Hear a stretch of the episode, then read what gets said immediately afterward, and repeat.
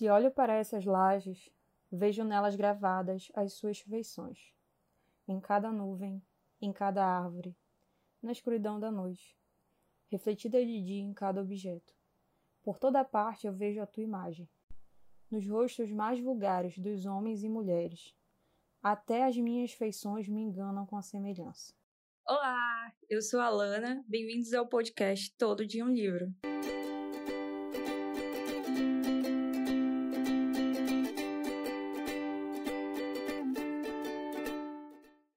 E aí, galera? Hoje a gente vai falar de um tema que é muito importante, principalmente para novos leitores. Essa frase que vocês acabaram de ouvir foi retirada do livro O Morro dos Ventos Uivantes, de Emily Brontë. Como sempre, eu gosto primeiro de mostrar para vocês um pouco da minha experiência.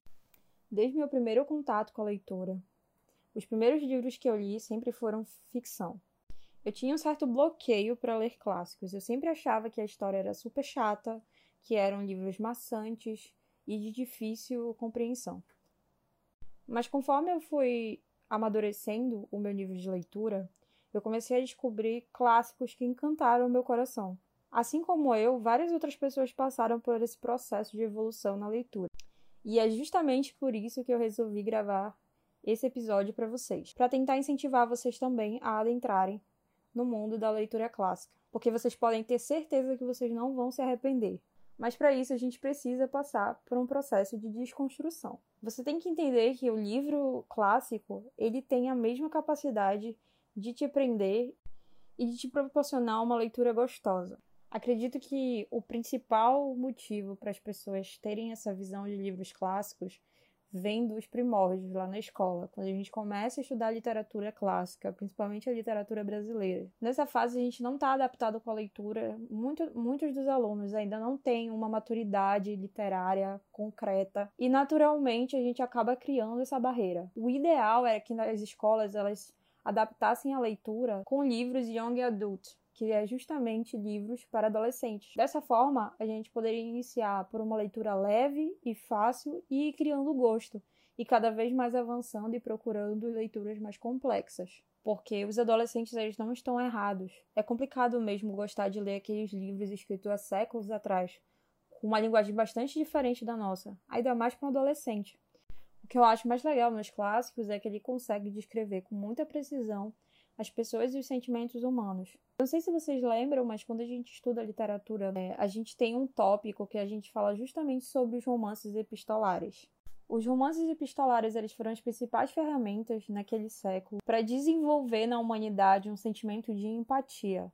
Geralmente esses romances eles traziam discussões que na época eram muito difíceis de serem tratadas na sociedade.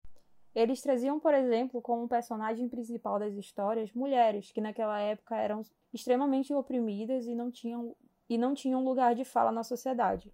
E é justamente através do romance epistolar que a gente consegue desenvolver na sociedade o senso de empatia, porque o leitor ele acaba se colocando no lugar da pessoa que está narrando a história. Por isso, desde aí, a gente vem vendo a importância dos romances na nossa sociedade. E aí vamos chegar nos clássicos. Os clássicos eles são universais e atemporais. Ou seja, independente do tempo que você vai ler, a essência da obra ela continua. Os conflitos e as emoções que os personagens têm, seja de culpa, amor, tristeza ou ciúme, eles conectam o leitor e ajudam a entender os seus próprios sentimentos. Fora isso, o clássico ele chegou às telas dos cinemas também, através de filmes memoráveis como Orgulho e Preconceito da Jane Austen, que foi escrito há mais de 200 anos atrás. E esse é só um exemplo de um clássico que abriu caminho para outras obras que a gente consegue ver hoje em dia. Eu pesquisei um pouquinho alguns romances que inspiraram obras atuais e como resultado eu vou trazer aqui para vocês. Por exemplo, o filme 10 Coisas que Eu Odeio em Você, ele foi inspirado em A Megera Domada, de Shakespeare. A Mentira foi baseado em A Letra Escarlate. As Patricinhas de Beverly Hills foi baseado no romance Emma, da Jane Austen. Segundo as Intenções, foi baseado em Ligações Perigosas. Ela é o Cara foi baseado na Noite de Reis, de Shakespeare. E Rei Leão foi baseado em Hamlet, também de Shakespeare. E chegando aos finalmente, se eu conseguir te inspirar, se eu conseguir te ajudar nesse momento a ler um clássico, eu vou indicar alguns livros que são porta de entrada para esse mundo. Número 1. A Morte de Ivan Illich, de Tolstói. Tolstói vai construir a história de Ivan com momentos simples do dia a dia, nos levando a refletir qual rumo estamos tomando com as nossas atitudes, ao pensar se existe realmente um caminho correto. Leitura número 2. Lady Susan, da Jane Austen. Lady Susan é aquela típica vilã de novela, egoísta, determinada e apaixonada. O legal desse livro é que é um livro bem curtinho e ele é uma porta de entrada também para os livros da Jane Austen. Lady Susan é uma jovem viúva de 30 e poucos anos.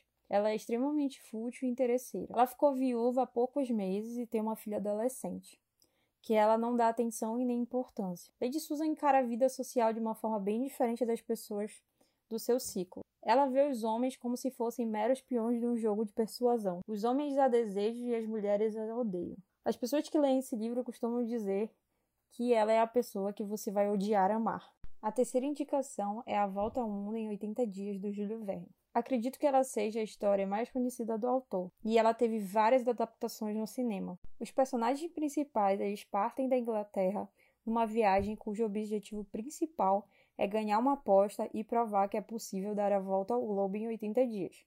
Para isso, os personagens embarcam nos mais diversos e inusitados meios de transporte, correndo atrás do relógio a fim de chegar em Londres, antes do horário marcado. Porém, muitos imprevistos e contratempos surgem no caminho, fazendo com que a expedição pareça ser impossível de ser concluída no tempo. Essa é a parte mais legal do livro, é o que te instiga a chegar no final para saber se eles vão conseguir mesmo ou não. O livro número 4 é um clássico que todo mundo já conhece e tem diversas adaptações no cinema, que é Alice no País das Maravilhas. Eu não vou me alongar muito nessa história, porque todo mundo já conhece. A minha quinta indicação é Um Conto de Natal, do Charles Dickens. Essa é uma das mais famosas histórias da literatura ocidental. O enredo vai trazer a figura do Scrooge, que vocês devem conhecer pelo filme adaptado Os Fantasmas de Scrooge que é um cara super rabugento, é um homem de negócios londrino e ele é solitário. E ele não mostra um pingo de sentimento e compaixão por as outras pessoas. A minha sexta indicação é O Grande Gatsby, de Scott Fitzgerald.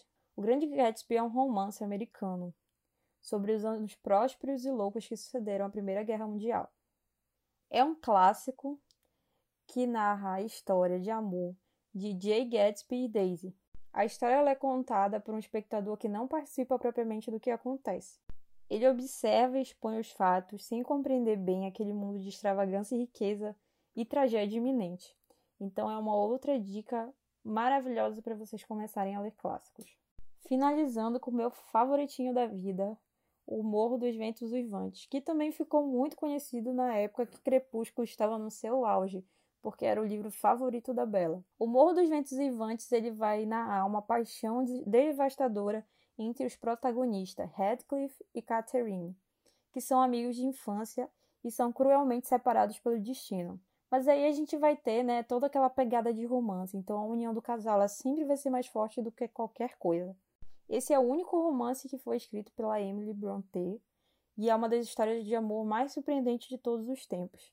Convido vocês para lerem e se apaixonarem da mesma forma que eu. Espero que vocês tenham gostado das dicas. Até logo e até o próximo episódio.